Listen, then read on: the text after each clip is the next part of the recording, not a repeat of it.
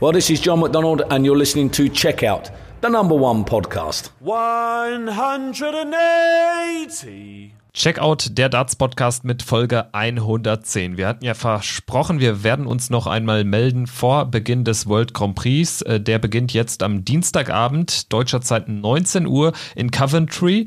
Und äh, ja, hier ist Checkout, um euch da bestens drauf vorzubereiten. Mein Name ist Kevin Schulte und zugeschaltet natürlich auch heute Christian Rüdiger. Hi. Hallo Kevin, ich grüße dich. Ich hoffe, dir und unseren Zuhörern geht's gut. Genau, das ist das Wichtigste in dieser Zeit, denn es ist immer noch Pandemie und ja, die zweite Welle bricht so ein bisschen über Europa herein. Deutschland wird ja verhältnismäßig noch verschont. In England ist das Ganze schon eine bisschen andere Hausnummer, deshalb auch weiterhin keine Zuschauer bei PDC-Turnieren. Es wurde ja jetzt auch in den vergangenen Tagen erst bekannt, dass auch die Players Championship Finals, der Grand Slam, dass die alle äh, ohne Zuschauer stattfinden werden. Und das gleiche trifft auch auf den World Grand Prix zu und dann haben wir natürlich auch ganz aktuell die Meldung, dass PDC-Boss Barry Hearn an äh, Covid-19 erkrankt ist. Da natürlich erstmal gute Besserung von uns. Ja, natürlich. Also ich glaube, das ist ähm, egal, ob man jetzt bestimmte Personen mag oder nicht. Ähm, als, als ich das gelesen habe, habe ich natürlich auch gedacht, Barry Hearn der hat dem Sport so viel Gutes getan und ich finde, das ist auch einfach das Beste, was der PDC passieren konnte, ähm, dass Barry Hearn damals mit äh, Matchroom die PDC übernommen hat ähm, oder in der Hinsicht, sage sag ich mal, dieses Imperium gegründet hat. So ist es ja äh, richtig. Und ich hoffe natürlich auch, er kommt gut durch und äh, kommt gesund und in alter Stärke wieder. Ganz genau und wird sich den World Grand Prix dann wahrscheinlich von zu Hause aus anschauen, aus der Quarantäne heraus. Ähm, wird er die 32 Spieler sich anschauen und das verspricht ja ein spannendes Turnier zu werden. Äh, die Top 16 der Welt sind fix dabei, plus die 16 Pro Tour Qualifikanten.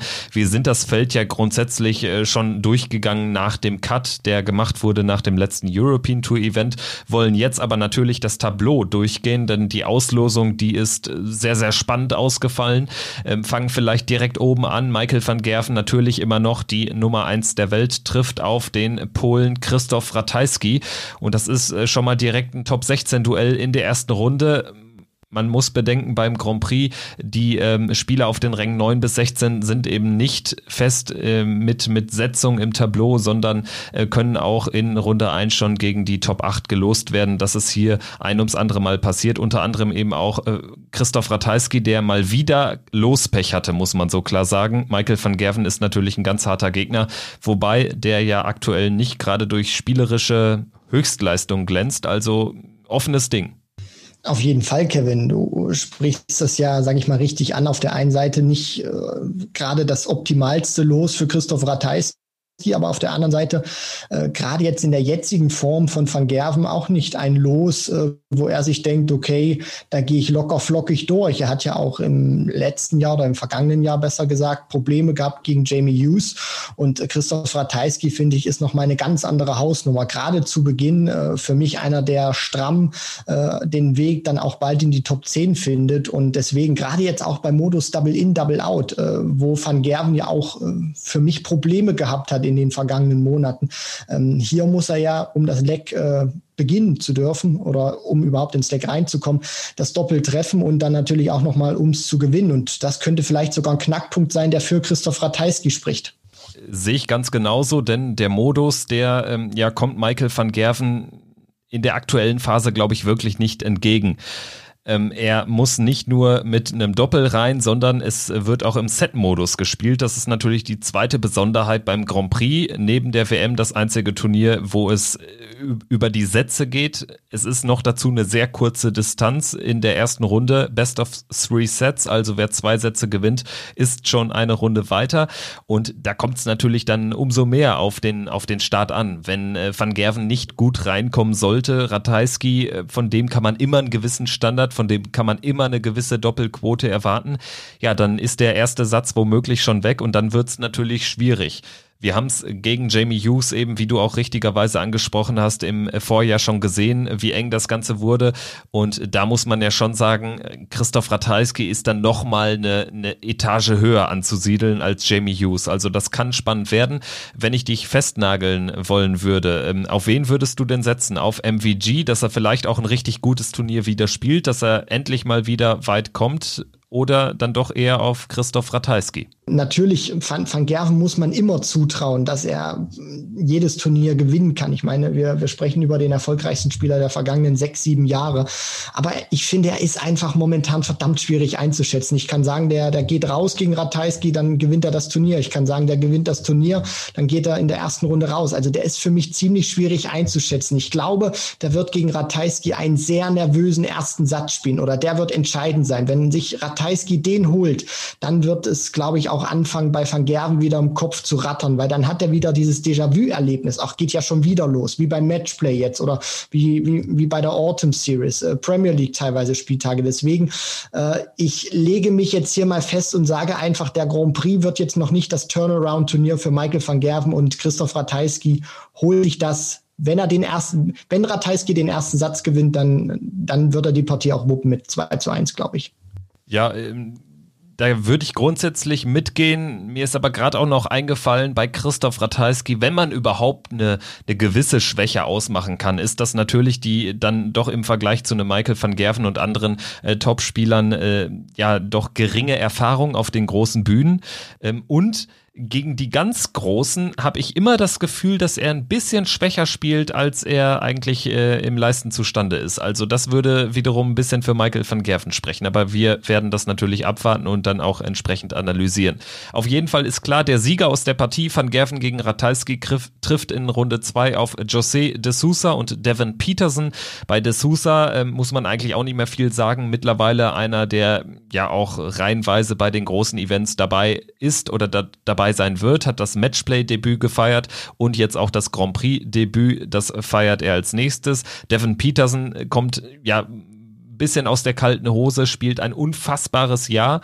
Ähm, Gerade in der Nach-Corona-Zeit holt sich den European Tour-Titel und wird natürlich da jetzt mit einer mit einem Brett an Selbstvertrauen ins Match gehen. Und den sehe ich deshalb leicht vorne, auch natürlich wohl in dem Wissen, dass, dass äh, De Sousa ein unfassbar gefährlicher Mann ist, aber Peterson ist einfach im Moment der heißeste Scheiß der PDC und ja, also der kann ganz, ganz weit gehen in dem Turnier für mich wirklich schade, dass die beiden in der ersten Runde gegeneinander gelost äh, wurden, weil ich glaube auch einfach, äh, gerade jetzt bei den, bei den gesetzten Top 8 Spielern, dass sind ziemlich ekelhafte Gegner im positiven Sinne. José de Sousa und Devin Peterson. José de Sousa reden wir über einen der besten Pro-Tour-Spieler. Ich würde sogar sagen, wenn wir jetzt mal so die, die vergangenen zwölf Monate jetzt Revue passieren lassen, behind closed doors auf der Pro-Tour, ist de Sousa doch einer der, der Top 10 Spieler, finde ich. Allein auch vom Standard her, was er gespielt hat, hat konnte dann natürlich auch ein paar oder konnte dann auch äh, Turnier gewinnen.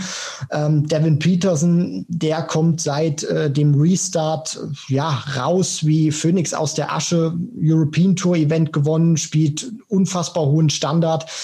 Deswegen äh, schade, dass einer von den beiden gehen muss, aber ich bin da komplett deiner Meinung, Kevin. Ich glaube, es wird José de Sousa sein, der sich nach Runde 1 verabschiedet. Und dann hätten wir zwangsläufig wirklich ein kracher Achtelfinale. Vielleicht nicht auf den ersten Blick von den Namen her, wenn irgendwie Ratajski gegen Petersen spielt, aber äh, das verspricht schon sehr spannend zu werden. Und vor allen Dingen, glaube ich, hat dieses Potenzial noch mehr als andere wegen des besonderen Modus, Set-Modus und Double-In, Double-Out, ähm, das Potenzial eben äh, für, für verrückte Turnierverläufe. Und ähm, wenn wir darüber sprechen, dann müssen wir natürlich auch über, über ähm, einen Spieler wie Mervyn King sprechen, äh, der in der nächsten Begegnung gegen den an Nummer 8 gesetzten James Wade antreten darf. Und Mervyn King war im Vorjahr schon im Viertelfinale, unter anderem durch ein 3 zu 1 Sieg im Achtelfinale, damals eine Runde später gegen James Wade. Gutes Omen für The King.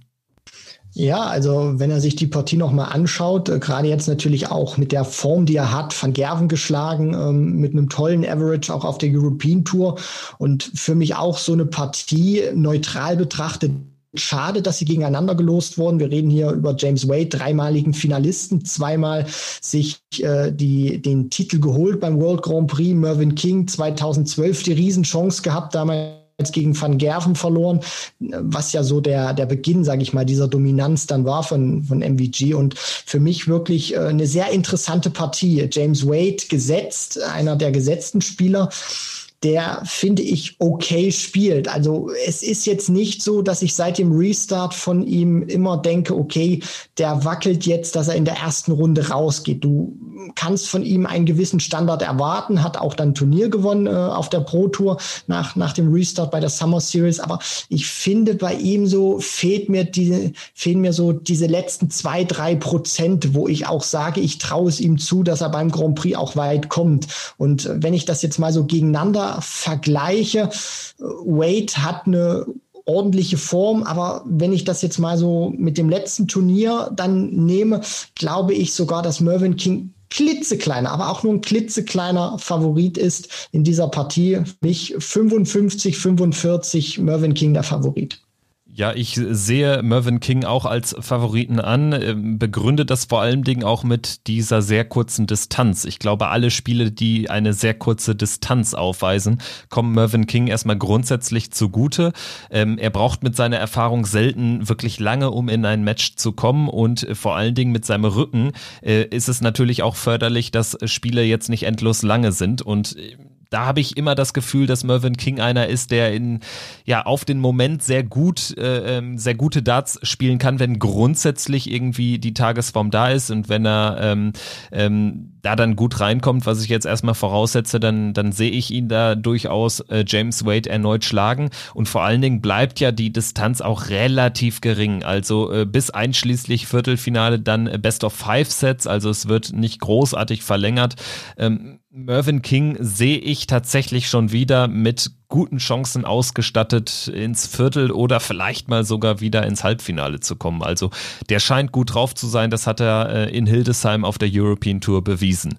Ähm, der Sieger der Partie, James Wade gegen Mervyn King, trifft auf Adrian Lewis oder Chris Doby. Adrian Lewis hatte Glück, dass Johnny Clayton das Finale in Hildesheim verloren hat, sonst wäre AD äh, gar nicht dabei, also würde das äh, den Grand Prix komplett verpassen. Das ist nicht der Fall, ist also auf den letzten Drücker reingerutscht, trifft auf Chris Doby, der ebenfalls sich beim letzten Turnier erst ins Tableau gespielt hat über die Pro Tour.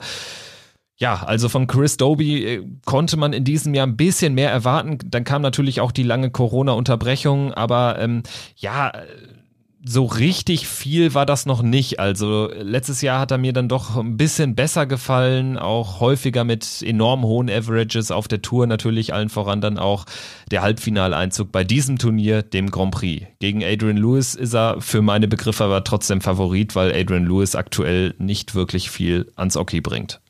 Vollkommen richtig, Kevin. Da stimme ich zu 100 Prozent mit dir überein. Chris Doby bin ich auch auch gespannt, wie er ähm, so mit seiner persönlichen Erwartungshaltung da jetzt in diesen Grand Prix geht und ob er sich da auch zusätzlichen Druck macht. Ich meine, Halbfinale letztes Jahr, das war schon ein richtig saftiger Erfolg für ihn. Unter anderem natürlich auch Gary Anderson im Achtelfinale geschlagen, Ian White im, im Viertelfinale, äh, dann gegen Van Gerven, sage ich mal, im Set-Modus dann 4 zu 0 untergegangen. Aber ähm, das hat auch schon immer dieses, dieses Potenzial gezeigt, von dem natürlich auch alle reden. Und er konnte es seitdem nicht so wirklich konservieren, finde ich. Aber gegen Adrian Lewis, es ist wirklich schade. Ich meine, wir reden hier über den Finalisten von 2010 beim World Grand Prix äh, der momentan wirklich ein Schatten seiner selbst ist. Und äh, da bin ich vollkommen bei dir. Chris Doby wird, glaube ich, diese Partie sehr wahrscheinlich gewinnen. Dann gehen wir weiter im Tableau, eins nach unten, die Nummer vier der Welt, Michael Smith gegen Dimitri Vandenberg. Das ist die elf der Welt äh, World Matchplay Champion. Der hat also schon sehr gute Erfahrungen mit Major-Turnieren unter Corona-Bedingungen, also ohne Zuschauer gemacht. Puh, das ist echt ein weiterer Kracher. Neben natürlich Van Gerven gegen Ratajski schon der, der zweite so, so früh im Tableau ganz, ganz schwieriges Duell. Ich freue mich sehr drauf. Ich glaube, Dimitri Vandenberg äh, wird ähm, insofern leicht favorisiert von mir, weil ich glaube, er wird äh, ordentlich wieder an Leistungsniveau draufpacken können, weil ja die Proto, das war mal wieder nichts. Also das ist schon erstaunlich. Er bringt auf der Pro Tour einfach viel zu wenig. Das sieht man auch anhand seiner Ranglistenposition. Da ist er ja deutlich außerhalb der Top 32. Das muss man sich mal vorstellen als amtierende Elf der Welt und World Matchplay Champion. Ich glaube aber trotzdem, dass ähm, ja da wieder der Schalter umgelegt werden kann und er gegen Smith äh, knapp gewinnt. Das wäre meine Einschätzung, aber natürlich auch in dem Wissen, dass das erstmal ein richtig geiles Duell wird, wo, wo sich beide ähm, ja einen harten Fight liefern werden. Vom Namen her ist das natürlich auch auch wieder eine Partie, die ein absoluter Showstealer werden kann. Du hast den amtierenden Matchplay-Champion mit Dimitri Vandenberg und du hast mit Michael Smith die Nummer vier der Welt momentan der PDC Order of Merit. Also das ist schon eine, eine richtig knackige Partie. Bin gespannt, äh, wie beide, sage ich mal, auch damit umgehen. Ich meine, Dimitri Vandenberg wissen wir ja auch und das finde ich auch immer so, äh, ja, so interessant, wie äh, Spieler oder bestimmte Arten von Spielern ähm, dann auch plötzlich ihr Niveau her, äh, hinauf äh, buxieren können, wenn sie dann vor TV-Kamera spielen, wie eben Dimitri Vandenberg. Und ein Negativbeispiel ist dann immer Ian White, der auf der Pro Tour eigentlich immer sehr gut abliefert, äh, European Tour auch noch, aber bei den Major-Turnieren dann nichts gerissen bekommt. Und ich bin äh, wirklich gespannt. Ich glaube schon, dass Dimitri, äh, wie du auch gesagt hast, seinen Standard nach oben schrauben wird. Äh, ob das jetzt wieder so wird wie beim Matchplay, weiß ich nicht und wage ich auch ein bisschen zu bezweifeln. Aber ich glaube schon, wir werden wieder bessere Auftritte sehen, als er das äh, jetzt bei der Autumn Series auch gezeigt hat. Und bei Michael Smith, da bin ich gespannt. Das Turnier, der Grand Prix an sich war in den vergangenen Jahren nicht wirklich gut zu ihm äh, gewesen. Hat er auch äh, ja in den vergangenen Jahren ein paar Erstrunden-Niederlagen kassiert. Äh, Im vergangenen Jahr dann 2019 Runde 2 raus gegen Ian White. Äh, war jetzt auch noch nicht so der Kracher. Und ich bin auch wirklich gespannt, wie sich diese Partie entwickeln wird, weil wir reden ja über den Bully Boy. Äh, Gerade jetzt auch beim Modus Double In, Double Out, wo du ja, sag ich mal, zwei Doppel brauchst, ähm, um das Leck dann auf deine Habenseite zu ziehen. Äh, er ist ein brillanter Scorer, ist er weiterhin. Aber die Frage, die ich mir stelle, ist, wie gut funktionieren die Doppel. Und wenn die bei diesem Modus nicht funktionieren, dann reicht Dimitri Vandenberg eine stabile Leistung, weil wir dürfen nicht vergessen, mit, mit diesem Modus, dass du eben mit den Doppeln beginnen musst, äh, brauchst du nicht immer dieses brutal hohe Score, äh, Scoring. Und ich glaube, das wird auch Dimitri Vandenberg in dieser Partie zum Favoriten machen, weil er aus meiner Sicht äh, besser ist, wenn es äh, darum geht, momentan den äußeren Ring zu treffen. Deswegen äh, hoffe ich natürlich auch, dass es eine, eine super Partie wird, ausgeglichen wird und dass äh, Michael Smith keine Doppelprobleme bekommt. Ansonsten, wenn er sie wie gewohnt haben sollte in den vergangenen Wochen, äh, wird das, glaube ich, äh, kann das sogar ein 2 zu 0 für Dimitri van den ja, das kann definitiv ganz schnell vorbei sein. Michael Smith und äh, Doppel, das ist äh, keine Liebesbeziehung und dementsprechend kann ich mir schwer vorstellen, dass äh, ja der World Grand Prix äh, etwas ist für ihn. Also, äh, das wird spannend zu beobachten sein. Dann der Sieger Smith oder Vandenberg trifft dann im Achtelfinale auf Menzo Suljovic oder Dirk van Dijvenbode. Ganz interessantes Duell. Dirk van Dijvenbode völlig überraschend äh, auch im Feld als der Spieler, der am deutlichsten hinten platziert ist in der Order of Merit Barrett hatte sich ja seine Tourkarte erst im Januar zurückgeholt und hat dann vor allen Dingen bis zur Corona-Pause äh, bei den äh, Pro-Tour-Events, also Players Championships und vor allen Dingen bei der Euro-Tour in Belgien, wo er das Halbfinale erreicht hat, richtig gute Darts gespielt. Jetzt hat man aber bei ihm schon das Gefühl gehabt, dass Corona so ein bisschen da ihm auch den Stecker gezogen hat. Das war jetzt dann nicht mehr dieses irre Niveau, was er zuletzt geliefert hat. Das war eher so ein bisschen Normalmaß, schon auf einem höheren Niveau, als er früher gespielt hat, aber eben jetzt auch kein Spieler, den ich aktuell sehe, ähm, der dann Top 16 Spieler rausnehmen kann und dementsprechend gehe ich da mit Mensur. Äh, Dirk van Dijvenbode hat äh, diese Pause wirklich die Bremse reingehauen. Er hat uns sehr verwöhnt, hat uns auch überrascht, äh, gerade natürlich auch als einer, äh, der sich die Tourcard dann geholt hat und dann spielt er plötzlich beim allerersten European Tour Event äh, das Halbfinale. Ja, aber konnte es dann nicht so äh, fortführen danach. Das ist schade für ihn, ist jetzt beim Grand Prix dabei. Das ist äh, für ihn ein Erfolg, hat jetzt natürlich auch die Möglichkeit, sich weiter zu. Mensur dagegen, einer, dem diese Pause finde ich, gut getan hat. Also er gefällt mir seit dem Restart wieder besser und ist auch einer, ja, äh, ein sehr unglückliches Los, um es mal so zu formulieren, für Dirk van Dijvenbode. Wir reden hier bei Mensor dreimal Halbfinale gespielt, 2015, 2017, 2018 und äh, hatte da ja auch wirklich gerade 2018 äh, die Möglichkeit gehabt, ins Finale einzuziehen, wo er da 3-0 in den Sätzen führt gegen Peter Wright. Und das ist auch so ein, so ein Spieler Mensor, dem so ein Modus Modus wirklich entgegenkommen kann, weil der sehr stabil ist, äh, gerade wenn die Doppel 14 tatsächlich funktionieren sollte, sein absolutes Lieblingsdoppel, dann finde ich, ist das ein brandgefährlicher Spieler und auch einer, ich will jetzt Dirk van Dijvenbode natürlich nicht zu nahe treten, aber gerade jetzt bei diesem Modus finde ich ein äh, noch moderateres Los. Ich meine, es hätte ihn deutlich äh, schlechter treffen können, Mensor unter anderem vielleicht mit Devin Peterson oder José de Sousa. Deswegen ähm, finde ich, ist das ein gutes Los für Mensor, um ins Turnier reinzukommen und glaube, er wird da auch, wenn er sich jetzt nicht allzu schusselig anstellt, nicht die größten Probleme haben, weil ihm dieser Modus meiner Meinung nach auch äh, ziemlich gut liegt. Dann haben wir ein weiteres absolutes Top-Duell schon in Runde 1. Die Nummer 5 gegen die 9, also besser geht's ja fast gar nicht. Rob Cross gegen Gary Anderson. Puh, das ist auch sehr schwer zu prognostizieren. Ein bisschen tendiere ich fast schon zu Cross, der sich durch seinen Finaleinzug bei den World Series Finals, wo er dann sein Niveau dann doch deutlich angehoben hat, gerade auch im Finale, was er dann verloren hat, aber das war schon eine Leistungssteigerung. Ansonsten eher so ins Finale gekrampft, aber ähm, der hat mir wieder besser gefallen und ich fand ihn auch nicht ganz schlecht, ähm, obwohl er früh ausgeschieden ist, aber er war jetzt da auch ähm, ordentlich unterwegs in Hildesheim. Bei Gary Anderson weiß ich nicht so genau, ob das, ähm, ob so eine erste Runde für ihn vielleicht schon eine sehr hohe Hürde sein kann in Person von Rob Cross, weil Gary Anderson ja auch erfahrungsgemäß immer ein bisschen braucht, um in Turniere reinzukommen. Also da kann man fast schon die Münze werfen bei der Partie, auch wenn ich natürlich weiß, dass Gary Anderson eigentlich die stärkere Form zeigt seit Corona, die deutlich stärkere Form, würde ich fast ähm, ja auf die leichte Überraschung gehen und Rob Cross tippen, auf, auch wenn das jetzt vielleicht nicht jeder tun würde. Die Frage, die sich mir stellt, ist natürlich auch, ob Gary Anderson die diese Form, wie wir sie jetzt aus der Premier League kannten, ob er die noch hat. Weil wir dürfen ja auch nicht vergessen, der hat ja sich dann entschieden, die World Series of Darts Finals nicht mitzuspielen. Für Hildesheim war er ja dann auch nicht quali qualifiziert gewesen. Deswegen, der war jetzt auch ein paar Wochen äh, wieder raus, hat jetzt auch die Matchpraxis, die unter anderem ja einen Rob Cross äh, sammeln konnte, durch die Turniere jetzt eben nicht. Und ähm, da bin ich mal gespannt, was sich jetzt durchsetzen wird. Training am Board, am Practice Board oder eben die Matchpraxis von Rob Cross.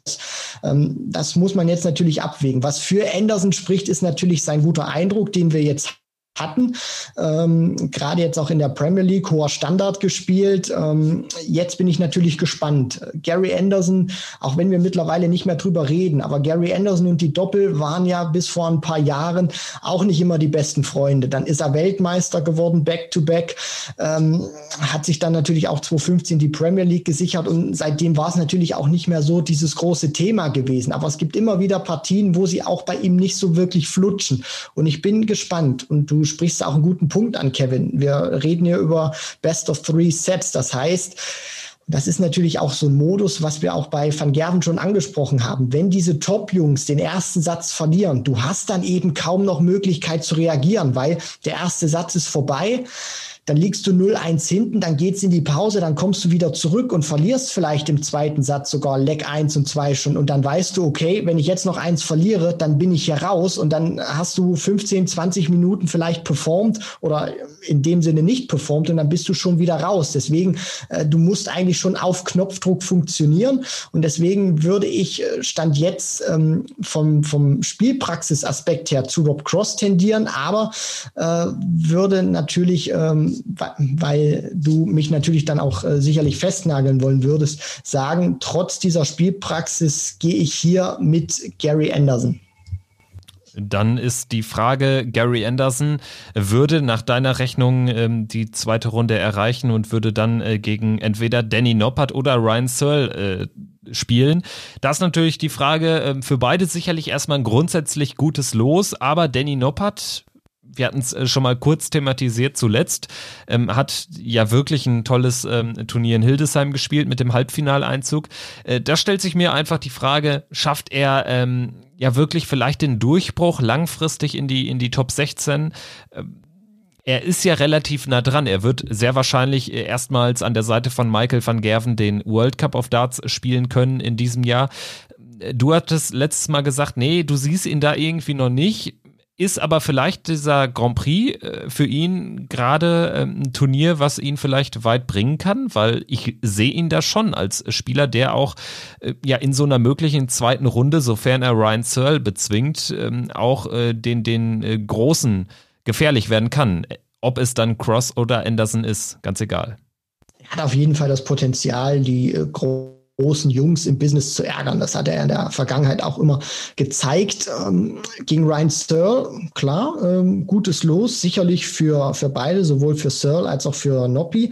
Noppi sehe ich da vorne, glaube auch, dass er die Partie gewinnen wird. Gerade jetzt natürlich auch ähm, im Hinblick oder ähm, was er in der Vergangenheit jetzt äh, gezeigt hat, gerade auch beim European Tour Event von Hildesheim. Ich finde, man kann von ihm also von Danny Noppert immer so ein gewisses Niveau erwarten. Ryan Searle ist auch ein Spieler, der hier und da mal explodiert, hatte ja vor der Corona-Pause auch ein Players Championship Turnier gewonnen, äh, unter anderem da ja auch äh, MVG geschlagen. Also der hat natürlich auch das Potenzial und bei der WM hat er auch schon äh, klasse Partien abgeliefert, Ryan Searle. Sehe aber von der aktuellen Form Noppi vorne. Was ich bei Noppi immer so, so ein bisschen ähm, ja bemängel vielleicht oder kritisieren ist jetzt nicht das richtige Wort, ist, dass er für mich immer ein bisschen zu introvertiert wirkt. Also da fehlt für mich so dieser, dieser, dieser letzte Punch, dieser Aspekt, den ein Nathan Aspen mitbringt oder ein Gervin Price. Vielleicht da jetzt nicht ganz so viel Power drin, aber dass er eben auch ein bisschen aggressiver auf, auf der Bühne wird. Und ich glaube, das äh, würde seinem Spiel, denke ich mal, auch noch ein bisschen gut tun. Aber ansonsten ist das ein sehr solider Spieler und denke auch, dass er das äh, machen wird. Gehen wir in die untere Turnierhälfte, die wird angeführt von der Nummer zwei der Welt Peter Wright gegen Ryan Joyce. Ryan Joyce ähm, ja, lebt von diesem einen Triumph auf der Summer Series. Die hat ihn nicht nur kurzfristig ins Matchplay-Feld, sondern auch ins Teilnehmerfeld des World Grand Prix gespielt. Ich habe jetzt äh, letztens ähm, eine Aussage von ihm gelesen, ich glaube äh, bei dartsnews.com, wo er gesagt hat, wo er ganz äh, ja selbstkritisch gesagt hat, dass er aktuell irgendwie nicht so viel Selbstvertrauen verspürt.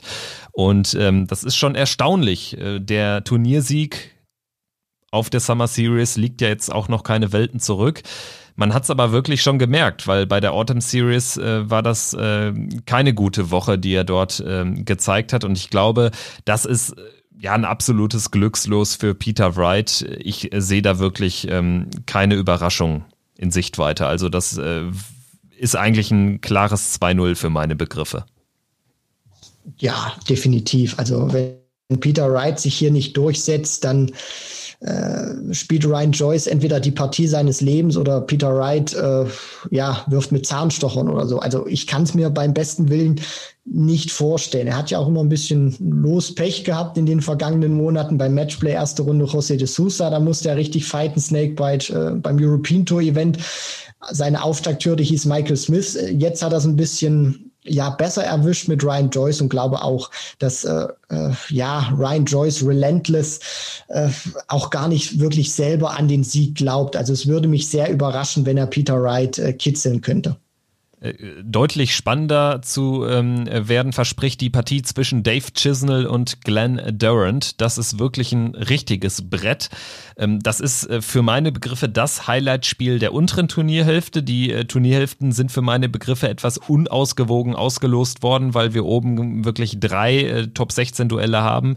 Und zwar nicht irgendwelche mit Cross Anderson, Smith, Vandenberg und Van Gerven Ratajski haben wir unten nur in Anführungsstrichen eine. Chisnell gegen Durant, das haben wir auch ähm, beim letzten Grand Prix schon erlebt, 2019, äh, als Dave Chisnell sogar das Finale erreicht hat. Da hat er äh, Glenn Durant im Halbfinale mit 4-1 geschlagen. Und Dave Chisnell, muss man schon konstatieren, der hat ziemlich gute Erfahrungen mit diesem Modus gemacht. 2013 war er auch im Endspiel. Jetzt ist die Frage, kann er so ein Turnier nochmal ähm, ans Oki bringen? Äh, wie ist deine Einschätzung? Puh, das ist äh, eine sehr gute Frage, Kevin. Also was natürlich für Chizzy spricht, ist, dass er schon zweimal im Finale war. Aus seiner Sicht natürlich leider nicht gewinnen konnte, damals an Taylor eins übergebraten bekommen hat, äh, 6 zu 0 und dann gegen Van Gerven 5 zu 2. Den Modus finde ich, äh, nur um das jetzt mal ganz kurz zu erwähnen, finde ich schade, dass man ihn jetzt auch wieder reduziert hat. Also dass man seit ein paar Jahren nur noch fünf Sätze braucht, um zu gewinnen. Ähm, gegen Glenn Durant, ja, der spielt seinen ersten Grand, äh, Grand Prix im vergangenen Jahr, erreicht direkt das Halbfinale. Ich bin gespannt, ob er das äh, wieder aufs, äh, ja, aufs Tableau bringen kann. Für mich eine Partie, wenn beide performen, äh, kann das absolut das Match des Abends werden.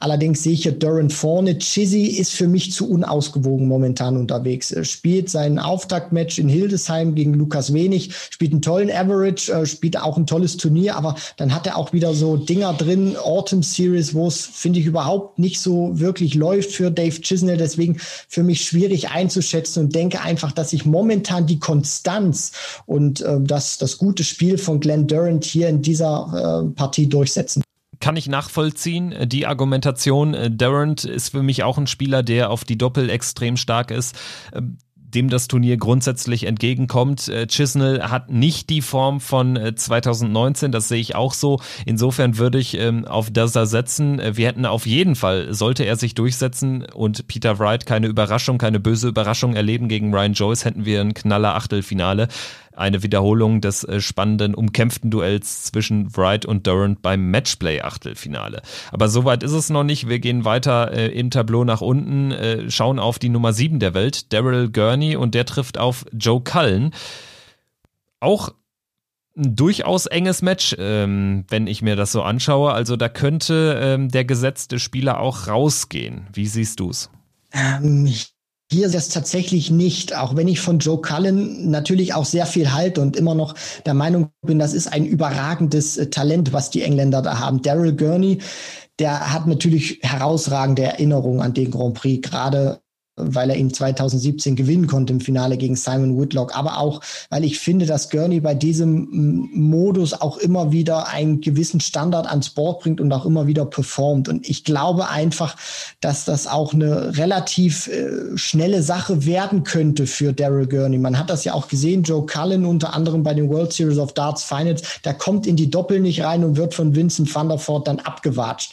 Und ich habe so ein bisschen die Sorge, auch wenn Cullen gut drauf war, äh, Matchplay ordentlich gespielt hat, nach einer grausamen Summer Series, Autumn Series hervorragend performt hat, finde ich, habe ich so ein bisschen die Sorge, äh, dass er sich durch die Doppel diese Partie auch relativ schnell kaputt machen kann. Und ich denke auch oder bin zumindest der, der Ansicht, dass Gurney einer ist, der bei diesem Turnier und bei diesem Modus die Fehler eiskalt bestraft. Deswegen, wenn Cullen kein, keine gute Percentage, eine also keine gute Prozentzahl hat, um in die Lecks reinzukommen und auch häufig äh, dann die zweite Aufnahme erst braucht, dann wird das, glaube ich, gegen, Gurney, äh, gegen Gurney nicht reichen und könnte auch eine relativ schnelle Nummer werden. Ja, und Gurney, äh, das wissen wir alle, der hat sowieso gute Grand Prix-Erfahrung, hat das Turnier ja bereits gewonnen, allerdings noch am ja, ehrwürdigen Ort in Dublin. Dieses Jahr Corona-bedingt in Coventry. Dort spielen auch äh, in der ersten Runde gegeneinander Johnny Clayton und Ian White. Ja, auch ein ziemlich interessantes Duell. Vor den European äh, Tour Event Nummer 2 in Hildesheim hätte man äh, vielleicht äh, ja Johnny Clayton doch als als Außenseiter gesehen. Jetzt würde ich ihn als leichten Favoriten einschätzen. Ian White bringt seit der Corona Pause auch auf dem Floor für seine Verhältnisse relativ wenig und hat jetzt auch gegen gegen Max Hopp einen Dämpfer erlebt auf der European in Hildesheim. Johnny Clayton völlig überraschend, weil eben die Form vorher auch nicht passte, ins Finale eingezogen. Erst da dann von Devin Peterson gestoppt worden. Den sehe ich äh, dann doch vorne. Glaube auch, dass er jemand sein kann, der so ein Turnier mal nutzen kann, um auch weit zu kommen. Ja, irgendwie habe ich ein gutes Gefühl bei ihm, zumindest für den Einzug in Runde 2. Das Momentum spricht natürlich ganz klar für Johnny Clayton. Ian White, äh, ja, wir, wir, wir sprechen natürlich immer wieder drüber, was das für ein herausragender Spieler ist, dass er es bei den Major-Turnieren nicht so richtig auf die Kette bekommt im vergangenen Jahr auch die Riesenmöglichkeit eigentlich gehabt, beim Grand Prix sehr weit zu kommen, dann sich eigentlich auch wieder selbst verschuldet, äh, das Ding zerhackt. Johnny Clayton kommt jetzt natürlich auch mit sehr viel Selbstvertrauen, fast mit einem Turniersieg, mit einer Finalteilnahme von Hildesheim. Deswegen äh, glaube ich auch schon und gehe da auch mit dir, Kevin, und sage, er ist für mich in dieser Partie der Favorit. Die Nummer drei der Welt, Gervin Price, der Landsmann von Johnny Clayton, bekommt es mit Jermaine Vatimena zu tun ja, der auch irgendwie eine relativ dürftige Phase durchlebt, ist zerstört worden von Price auf der Premier League bei seinem Gastspiel in Milton Keynes 7-0 untergegangen. ja, spielt danach auch keine guten Pro-Tour-Ergebnisse ein und ist demzufolge ja wirklich ganz klarer Außenseiter, zumal ich nicht das Gefühl habe, dass Gervin Price da was anbrennen lässt. Das hat man aber natürlich auch schon gedacht gegen Danny Noppert beim Matchplay. Also so ein bisschen risky ist, ist es immer auf Price zu setzen, gerade in diesen frühen Runden. Ich sehe es aber aktuell einfach auch von Seiten Vatimenas überhaupt nicht. Die Frage, die ich mir bei Price natürlich auch immer wieder stelle, ist, er hat auch ähm, ja beim Grand Prix nicht immer die allerbesten Erfahrungen gehabt. Also das ist auch mal einer, der auch einen großen Vorsprung in der ersten Runde oder in einem Auftaktmatch oder früh in, in einem Turnier auch aus der Hand geben kann. Erinnere an die WM damals, als er als Grand Slam Champion hinkommt, 2019 2-0 Satzführung gegen Aspinall wegwirft. Im vergangenen Jahr in der ersten Runde beim Grand Prix gegen Dave Chisnell ausscheidet, obwohl er den ersten Satz gewinnt. Also der hat auch immer mal so Partien drin oder kann auch mal früh rausgehen. Äh, Gervin Price, wo du dir dann natürlich auch die Frage stellst, warum ist das jetzt eigentlich passiert? Und ja, gegen Jermaine Vatimena äh, ist für mich oder für, für meine Begriffe normalerweise auch immer eine Partie oder ein sehr unangenehmer Gegner. Gerade auch äh, der, der Rhythmus von, von Price würde eigentlich Jermaine liegen. Schneller Rhythmus, das, das mag ja, wenn, wenn die Partie bang, bang, bang geht. Aber mm, momentan sehe ich einfach, und da bin ich auch bei dir, Kevin, nicht die Form von Machine Gun Jermaine Vatimena, dass er Price kitzeln kann. Deswegen glaube ich auch schon, dass es keine böse Überraschung für den Iceman geben wird und er nicht zum zweiten Mal hintereinander beim Grand Prix in Runde 1 rausgeht. Ja, was äh, vielleicht für Jermaine Vatimena Hoffnung macht, ist, dass er sein bislang bestes äh, ja, Major-Turnier eben beim Grand Prix gespielt hat im Vorjahr. Knappes 3 zu 2 Viertelfinale aus gegen Glenn Durant. Also insofern, das kann vielleicht Hoffnung machen. Der Sieger der Partie, Price oder Vatimena, trifft auf jeden Fall auf Brandon Dolan oder Kim Halbrechts und da muss man auch sagen, das ist eine absolute Glücksauslosung für beide eine Riesenchance für zwei Spieler ins Achtelfinale eines Major-Turniers zu kommen, ja, wo sie aktuell eigentlich nicht zu verorten sind, wenn man ganz ehrlich ist. Also gerade auch Kim Halbrechts, für den ist dieses äh, Turnier wahrscheinlich e enorm wichtig, ähm, ist so gerade drin geblieben in den Qualifiern mit, ich glaube, 17.750 Pfund, 16. und letzter Stelle, also so gerade reingezittert. Brandon Dolan äh, steht natürlich äh, viel weiter vorne, hat aber auch auf äh, der Pro Tour gerade auch vor Corona richtig gute Ergebnisse gezeigt, auch Turniere gewonnen für mich auch fast ähm, ja ein Münzwurf, die Partie. Ähm, in, auf jeden Fall ist es für beide eine riesige Chance.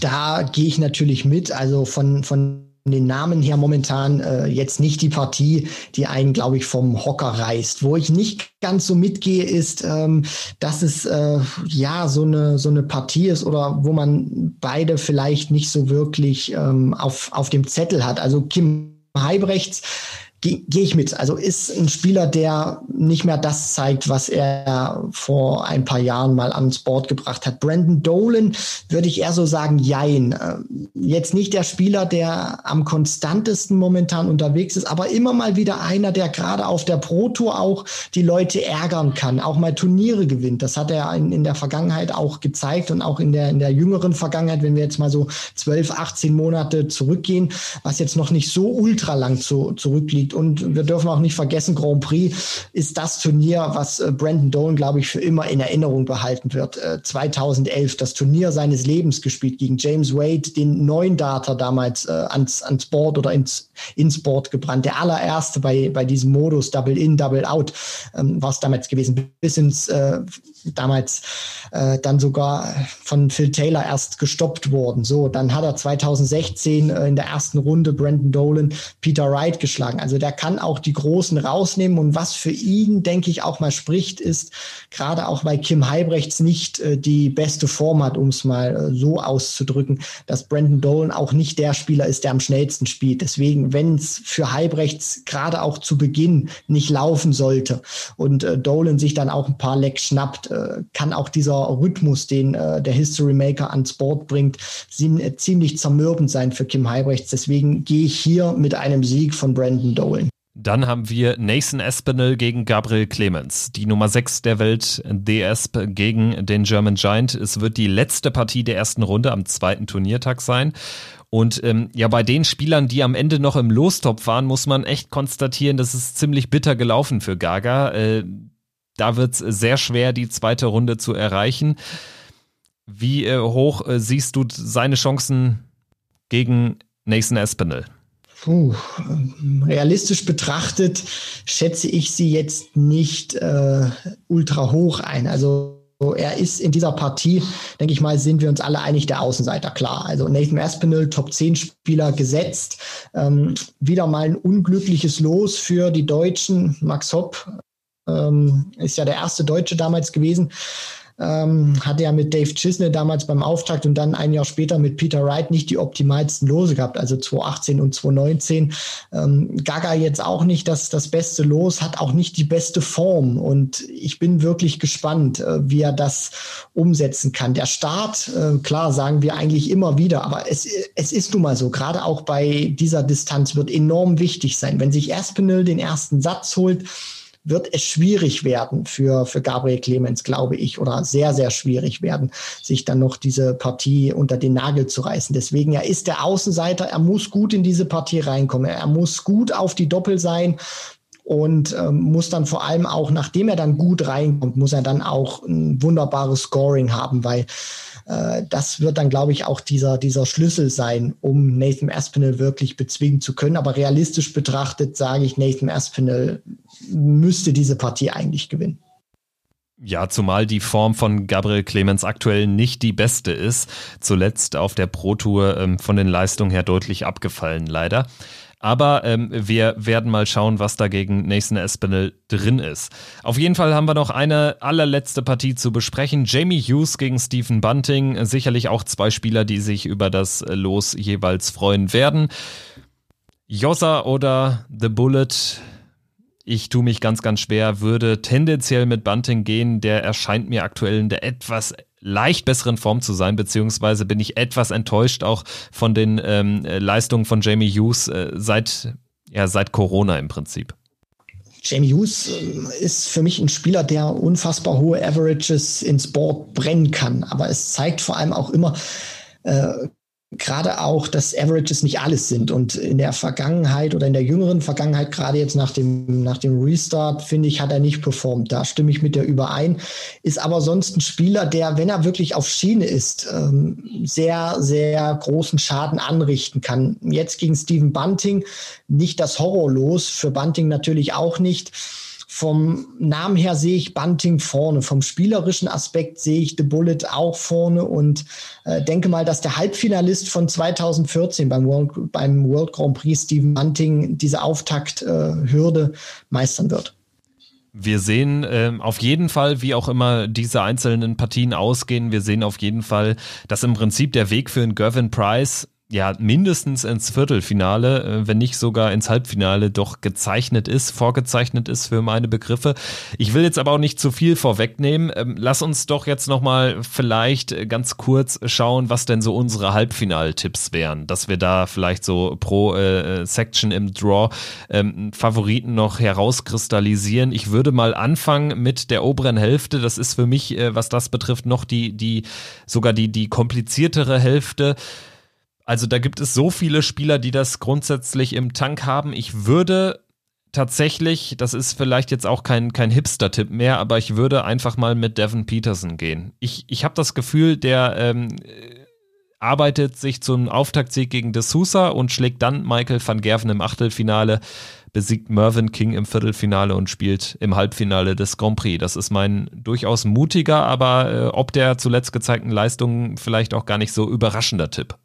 Nein, also äh, David Peterson sicherlich von, von der Ranglistenposition momentan äh, noch nicht der Top-Favorit, aber was er gezeigt hat, gerade jetzt mit der Form, ist ähm, eine sehr, sehr gute Wahl von dir, Kevin. Und ja, ich blicke da auch mal immer so gerade ein bisschen drauf. Natürlich sticht der Name Van Gerven immer wieder raus, aber äh, ich äh, bin da jetzt nicht sonderlich originell und sage, ich gehe einfach auch mit dir. Äh, Devin Peterson, der wird ein Halbfinale spielen und in dieser oberen Hälfte dann, sage ich mal, in der, in der zweiten Section würde ich mich dann auf, äh, auch wenn es sehr, sehr schwierig ist, aber sage, es kann Menzo Suljovic sein.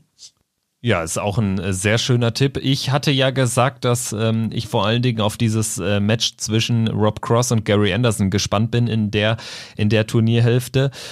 Ich habe das Gefühl, dass der Sieger daraus ziemlich weit kommen kann und ich tippe einfach mal mutig. Ich glaube, Cross äh, kann dieses Turnier gut tun. Ich glaube, er hat einen Selbstvertrauensboost bekommen, vor allen Dingen durch die World Series Finals. Es geht wieder ein bisschen mehr und dieses Turnier da kannst du auch viel erreichen, ohne irgendwie 180er am laufenden Band ins Board zu brennen, weil es kommt eben noch mehr aufs Timing an. Es kommt eben doppelt so oft aufs Timing an und deshalb ist mein mutiger Tipp, Peterson trifft im Halbfinale auf Cross. So, und dann würde ich in die zweite Hälfte blicken und da nehme ich es auch ähm, vorweg. Ich, ich sehe Gervin Price auf jeden Fall im Halbfinale, ist für mich der klarste Halbfinaltipp und sehe den Sieger zwischen Wright und Glenn Durant als seinen Gegner und würde da jetzt einfach mal sagen, Durant hat beim Matchplay gewonnen, diesmal schafft es Wright, nimmt dann auch die Viertelfinalhürde und trifft im Halbfinale auf Gervin Price. Also die zwei gegen die drei wäre mein Halbfinale unten. Also das ist natürlich auch brutal, was wir da sprechen. Ich meine, zweite Runde könnten wir oder sprechen wir über ein potenzielles Match von Peter Wright gegen Glenn Duran. So, äh, der Sieger, der sich dann da durchsetzt, könnte unter anderem auf Daryl Gurney dann treffen. So, und dann triffst du im Halbfinale vielleicht auf Gervin Price. Also, wenn du dir dann den Titel äh, schnappst, dann hast du den auch wirklich verdient. Ähm, kommen wir mal äh, von, von meiner Seite dann zu den Tipps. Also, ich glaube natürlich auch, dass die Partie Wright gegen Durant äh, ein Fingerzeig sein kann, glaube aber ähm, nicht jetzt einfach mal vom rein Bauchgefühl her, dass diese beiden äh, einen Halbfinalisten in dieser unteren Hälfte stellen, sondern ich denke, dass der Sieger dieser Partie Wright gegen Durant, wo ich mich auf Glenn Durant festlege, auf Daryl Gurney treffen wird. Und Daryl Gurney wird dann diese Partie gewinnen und wird dann im Halbfinale nicht auf Gervin Price treffen, sondern ich glaube auf Nathan Aspinall, weil ich traue es Aspinall einfach zu, dass er dann Price in einem Viertelfinale schlägt. Ja, also äh, liebe Zuhörerinnen, liebe Zuhörer, ihr merkt, das ist wirklich äh, noch härter und noch schwieriger zu tippen als sonst. Ähm, ich erspare uns dann auch vielleicht die, die Siegertipps, weil äh, das würde jetzt, glaube ich, auch noch etwas zu weit führen. Ich denke, mit den Halbfinale-Tipps haben wir uns schon sehr weit aus dem Fenster gelehnt. Ich denke mal, ähm, wir sind uns beide einig, es wird ja, vielleicht sogar sehr wahrscheinlich ein Außenseiter ins Finale zumindest schaffen, ein nomineller Außenseiter und vielleicht ähm, erleben wir so einen weiteren Dimitri Vandenberg-Moment. Denn auch dieses Turnier ohne Zuschauer, diese besonderen Bedingungen in der Bubble dann von Coventry, das äh, bringt natürlich schon gewisse Unwägbarkeiten per se mit sich und der Grand Prix ja, bringt die dann nochmal on top mit sich. Also das wird spannend zu beobachten sein. Auf jeden Fall ist unser Plan folgender. Wir werden uns natürlich nach dem Grand Prix wieder ausführlich melden, aber wir wollen auch während des Turniers mit euch interagieren, würden uns freuen über eure Nachrichten und werden natürlich auch Futter liefern, indem wir auf jeden Fall nach der ersten Runde, also nach Turniertag 2 uns einmal melden mit einem Fazit der ersten Runde und auch nach Turniertag 4, wenn dann ähm, die Viertelfinals feststehen. Also das äh, wäre so unsere Idee, dass wir das Turnier auch ein bisschen breiter noch betrachten als nur in der Vorschau und Nachbetrachtung. Und insofern würde ich sagen, Christian, ähm, wir freuen uns schon sehr auf Dienstag. Dann geht's los mit Adrian Lewis gegen Chris Doby und ja, am Abend am ersten Abend direkt dann noch die Duelle zwischen Cross und Anderson, Van Gerven Ratajski und Smith und Dimitri Vandenberg. Ich denke, das sagt eigentlich alles aus, oder? Natürlich, es ist äh, sehr viel geboten, gerade auch, äh, weil die erste Turnierrunde natürlich nur über zwei Tage gespielt wird. Deswegen äh, jeden Tag ein Highlight bis zum äh, Finale. Und ich bin auch mal äh, wirklich gespannt und glaube auch, Kevin, mir sehr sicher zu sein, dass wir, wenn wir uns dann nach der ersten Runde melden, auch wieder über Überraschungen sprechen werden, weil die gab es in der Vergangenheit auch. Das hat einfach der Modus gezeigt. Hier setzt sich nicht unbedingt immer der oder das bessere Scoring durch, sondern der Spieler, der einfach eine bessere Mischung hat aus guter Doppelquote und gutem Scoring. Darauf kommt's an und wir würden uns freuen, wenn ihr weiter dabei bleibt. Wer noch nicht auf Abonnieren geklickt hat, sollte das unbedingt tun. Dann verpasst ihr auch während des Grand Prix äh, keine Folge mehr. Ja, und mehr bleibt auch gar nicht zu sagen, außer euch eine schöne Woche zu wünschen, eine dartsreiche Woche vor den äh, Bildschirmen und ja, bleibt weiter gesund, bleibt uns treu. Bis dahin, macht's gut. Tschüss.